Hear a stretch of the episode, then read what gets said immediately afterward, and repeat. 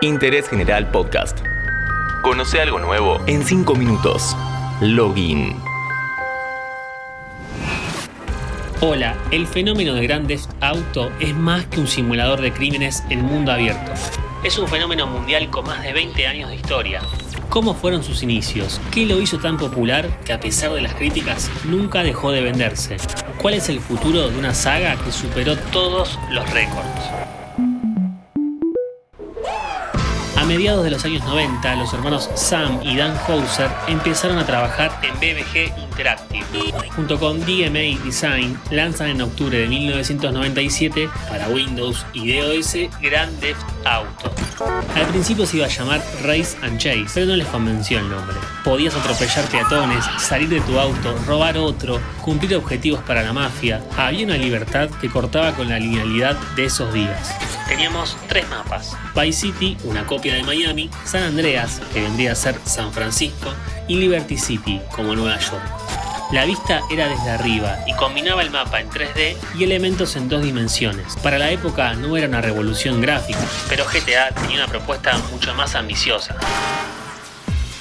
En 1999 sale a la venta para PlayStation y PC la secuela del juego londinense GTA 2, los peatones te podían robar, pelearse entre sí. A medida que aumentaban tus delitos, se incrementaba la presión de las autoridades sobre vos. Primero venía la policía, luego el SWAT, agentes del FBI y finalmente el ejército.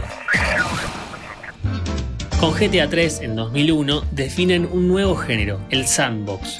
Un mundo abierto en 3D con múltiples elementos interactivos en donde el jugador toma decisiones para llegar a un objetivo. Sandbox significa arenero, un lugar delimitado en donde los chicos pueden divertirse a su antojo. Podías avanzar en la historia superando estas misiones o bien destruir todo las veces que quieras. En octubre de 2002 empiezan las precuelas con GTA Vice City. Esta vez volvemos a esta ciudad pero ambientada en 1986. Tommy Versetti era interpretado por el actor Ray Liotta, seguido por una larga lista de figuras de Hollywood, como Dennis Hopper, Bart Reynolds, Philip Michael Thomas, el actor de Miami Vice, y Danny Trejo.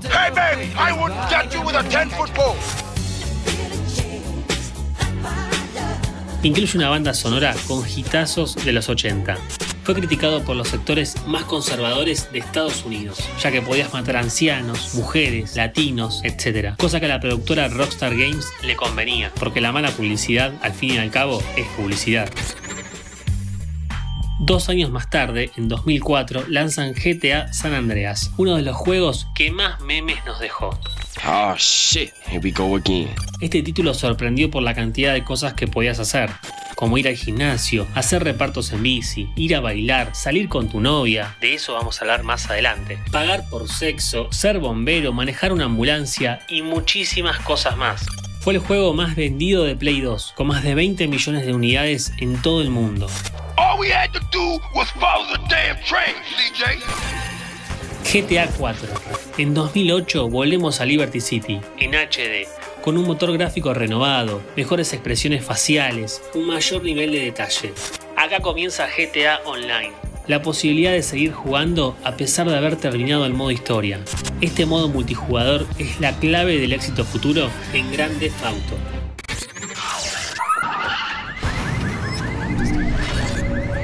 GTA V. Volvemos a Los Santos en 2013, la ciudad del protagonista de San Andreas. El modo online sigue vigente y con sus actualizaciones gratuitas y modos de juego logró que GTA V sea el producto de entretenimiento más rentable de todos los tiempos. Alcanzó ingresos totales de 6 mil millones de dólares. Viendo estos números, ¿cómo hacer un GTA 6 aún más exitoso? Sin dudas le están sacando todo el jugo. Lo último que se sabe es que va a estar para Play 5 en una versión mejorada, lo que lo va a convertir en uno de los pocos en ser lanzado en tres generaciones de consolas. Hello, this is 911. What emergency service do you require? Si algo le faltaba a GTA era un escándalo sexual. En el próximo podcast te vamos a contar los entretelones del modo Hot Coffee en San Andreas. Interés General Podcast. Encontrarnos en Spotify, en Instagram y en interésgeneral.com.ar.